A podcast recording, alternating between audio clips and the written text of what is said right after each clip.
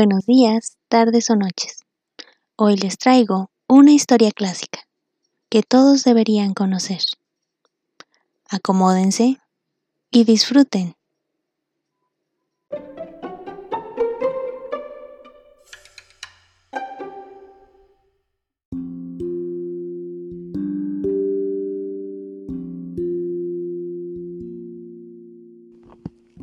Hoy les traigo El amor de Caperucita, escrito por Christy H. Almaguer. Era una noche de luna llena. El sol no brillaba. Estaba plácidamente descansando. Se escuchó una explosión que hizo temblar a todo el bosque. El lobo, que no podía dormir porque le tenía miedo a los fantasmas, empezó a aullar tembloroso. Mantuvo los ojos abiertos como dos platos enormes. Del otro lado del bosque el huesero tampoco dormía, así que decidió mandarle mensaje a su hija para pedirle de favor que enviara unas pomadas porque ya se habían agotado las que él tenía. Casi amanecía cuando por fin recibió un audio de voz, en donde le respondía a Santa que Caperucita sería la encargada de llevarle el paquete. Muy temprano despertó Caperucita, se metió a bañar y luego de vestirse tomó un ligero desayuno, una torta de tamal, una tole de fresa, una orden de enchiladas y, para la buena digestión, fruta y granola. Después de una hora de almuerzo se dirigió a cepillarse los dientes, y cuando estaba a punto de salir de su carruaje, tirado por avestruces, su mamá le gritó ¿Llevas tu cubrebocas? Sí, mamá, ya no te permiten ingresar al bosque si no lo llevas puesto. Conduce el carruaje con cuidado. Ash, madre, tengo licencia de conducir desde los ocho años. Después de cinco minutos de escuchar las sugerencias de su mamá, inició el viaje. El tráfico era terrible, porque era hora pico. Caperucita se vio envuelta en él. Era muy desesperada y por ello se le hizo eterno el viaje. Empezó a renegar de su día. En el kilómetro 71 hubo un accidente de tránsito. Chocaron un burro taxi y taxi. La policía no llevaba y ella, desesperada, comenzó a llorar. Cuando ya se había calmado, bajó del carruaje y caminó un rato por la orilla de la carretera. Se detuvo cuando encontró una campana rosada y brillante.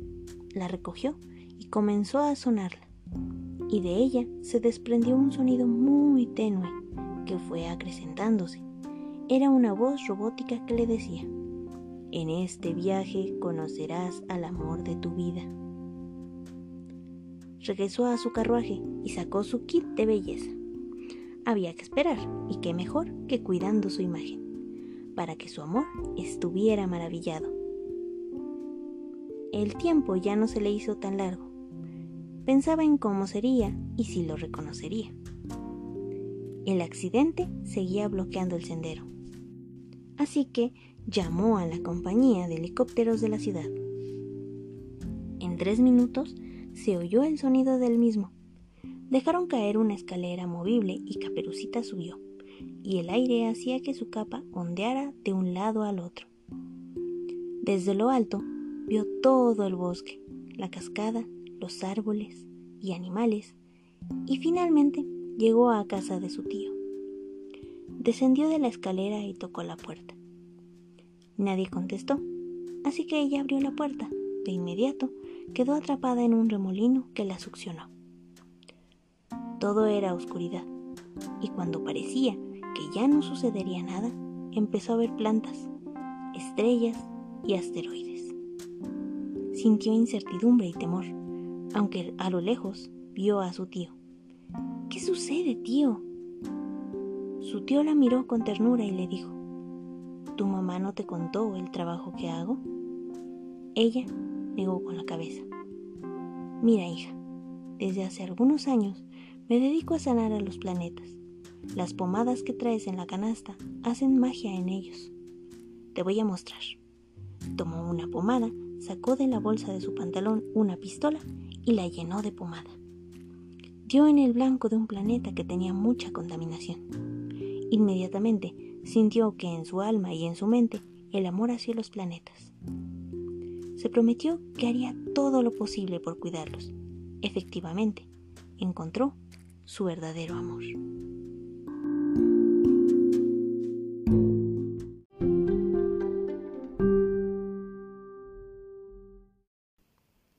Y bien, ¿qué te pareció? Espero haya sido de tu agrado. A continuación, te traigo algo que escribió Luis Lord.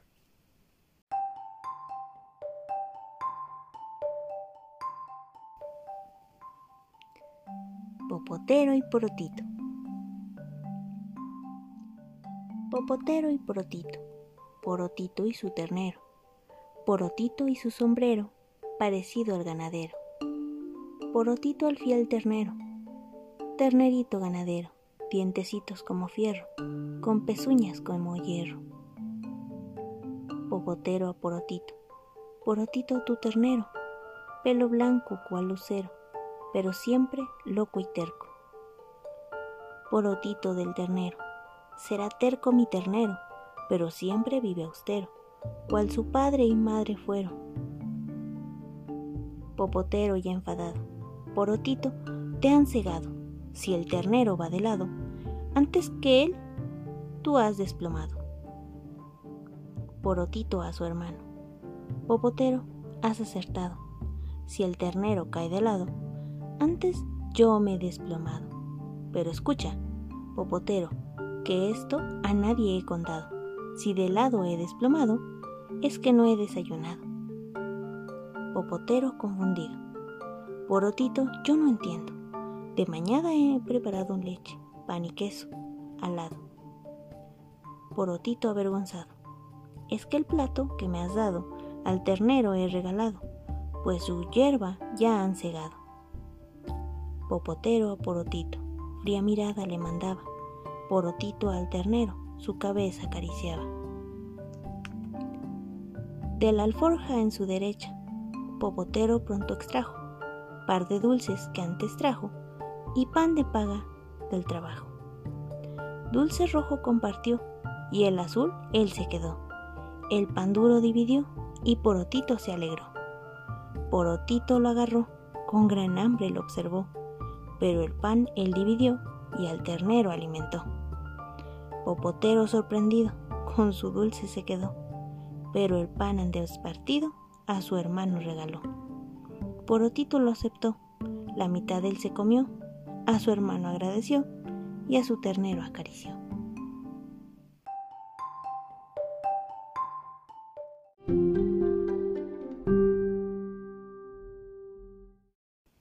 Y bien, ¿Qué te pareció? Espero haya sido de tu agrado. A continuación, les relataré una historia escrita por Miriam Yolanda Rodríguez Humazor, que se encuentra en su primer libro, titulado Historias cotidianas con recuerdos de otros tiempos.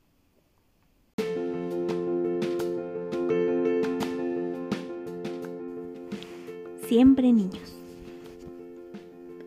Un niño es la parte mágica del ser humano.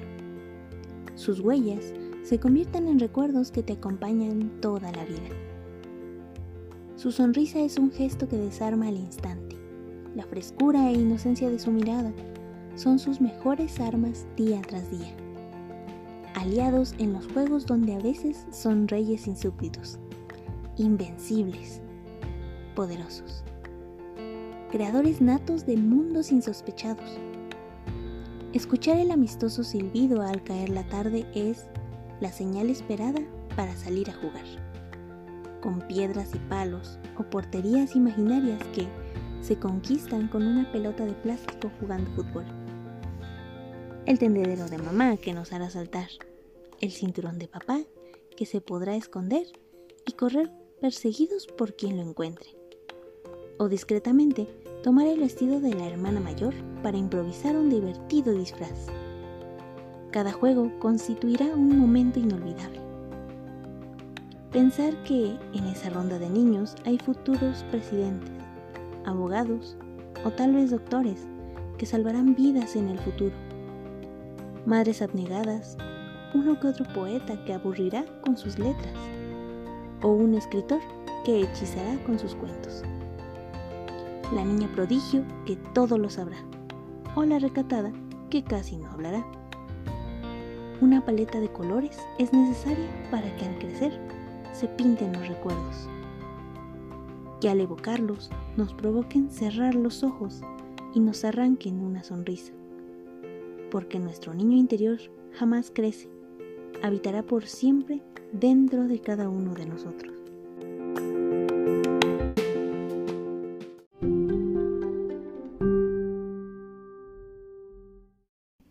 Y bien, ¿qué te pareció? Espero haya sido de tu agrado. A continuación, les relataré un cuento corto escrito por Berenice Morales. Este cuento se encuentra en su blog vivimorales.com.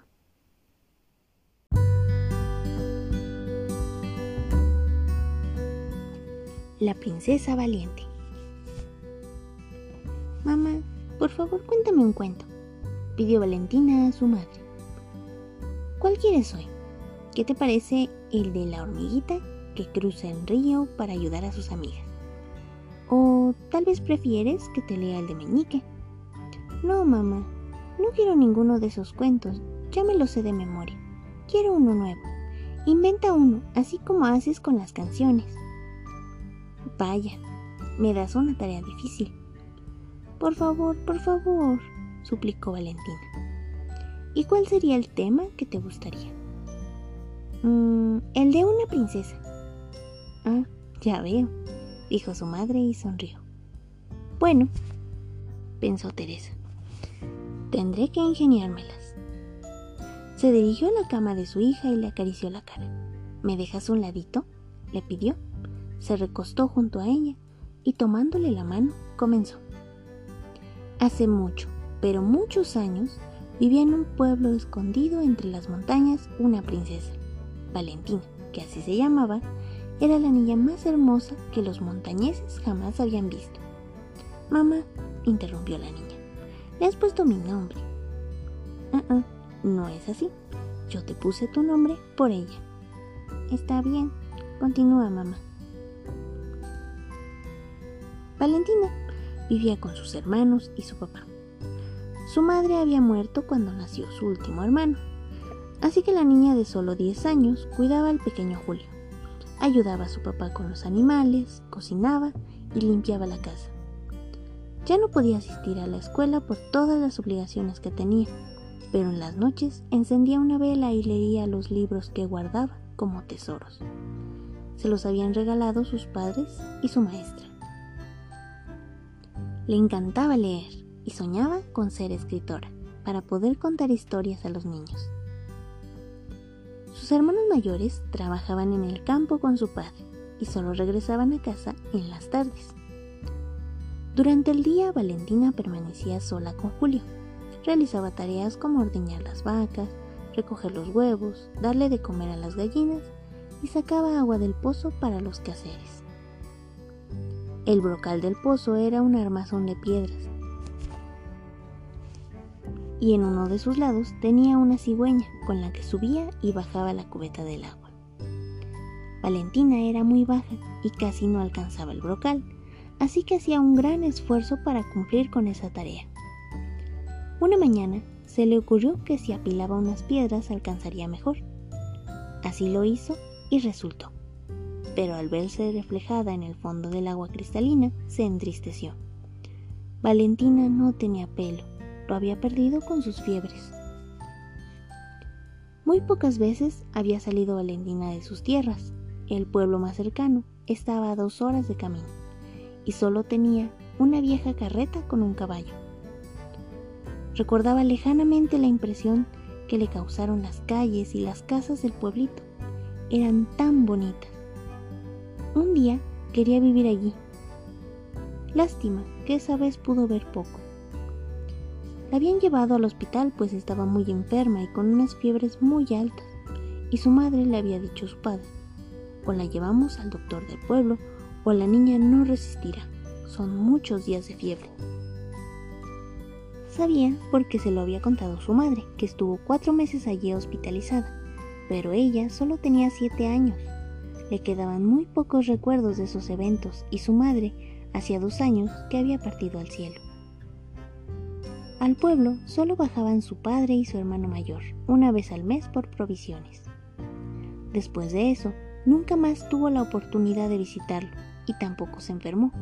Creció fuerte y sana, pero su cabello nunca volvió a salir, aunque el doctor aseguró que en algún momento la niña recuperaría su cabellera. La mamá de Valentina, en un gesto de compasión, eliminó todos los espejos de la casa. No deseaba que a cada paso la niña viera su figura reflejada, aunque Valentina era consciente de ello, pero aún así era duro aceptarlo. Su padre se empeñó en que su hija no se sintiera disminuida ante nada. La enseñó como si fuera un varón a cazar, cortar madera y a disparar la escopeta. No solo te servirá para cazar, mi bella princesa, le explicó un día mientras le daba una clase de tiro también para defenderte, si fuera necesario. ¿Y cómo iba a imaginar que tendría que utilizarla muy pronto? Desde pequeña, su padre siempre la llamó así, y la verdad es que le daba gusto sentirse la princesa de su casa. Sucedió que un día, en que estaba alimentando a las gallinas, vio a un desconocido entrando en el corral de los cerdos. Pero la princesa Valentina no se amedrentó ante el extraño. Por el contrario, Espera, mamá, no sé qué quiere decir esa palabra. Mm, es igual que decir que no tuvo miedo, respondió Teresa y continuó. Sin pensarlo dos veces, fue por su escopeta y le enfrentó. Disparó varias veces al aire como advertencia. El hombre espantado salió corriendo. Al contarle a su padre, éste la abrazó y le dijo, siempre has sido una niña muy valiente. Tu madre me lo dijo cuando estuviste enferma. Valentina demostró mucho valor en el hospital. Nunca se quejó, Helio. Y esto me hizo sentir muy orgullosa de ella. Te adoro, hija. Eres mi más grande tesoro, le dijo su padre. Valentina sonrió. Estaba muy feliz por su hazaña. Había defendido su casa y a los cerditos. En recompensa, le dijo su padre, te llevaré al pueblo te compraré un vestido nuevo y libros de cuentos. También visitaremos al doctor. Quiero saber si hay algo que podamos hacer para que tu pelo crezca. Gracias, papá, respondió emocionada Valentina, y sus grandes ojos oscuros se humedecieron. Pero mamá, ella es muy feliz. ¿Será que no tener pelo no le importa mucho? preguntó la niña. Quizás no es lo más importante para ella, respondió Teresa.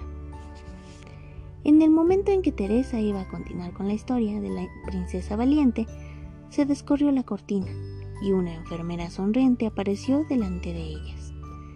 Señorita Valentina, dijo haciendo una reverencia. Debemos pasar al otro salón. Mamá, le susurró Valentina a su madre en el oído. Espérame aquí.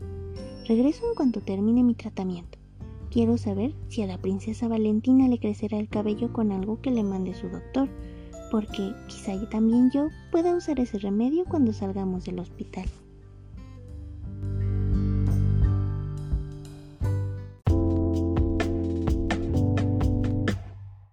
Y bien, ¿qué les pareció? Espero haya sido de su agrado.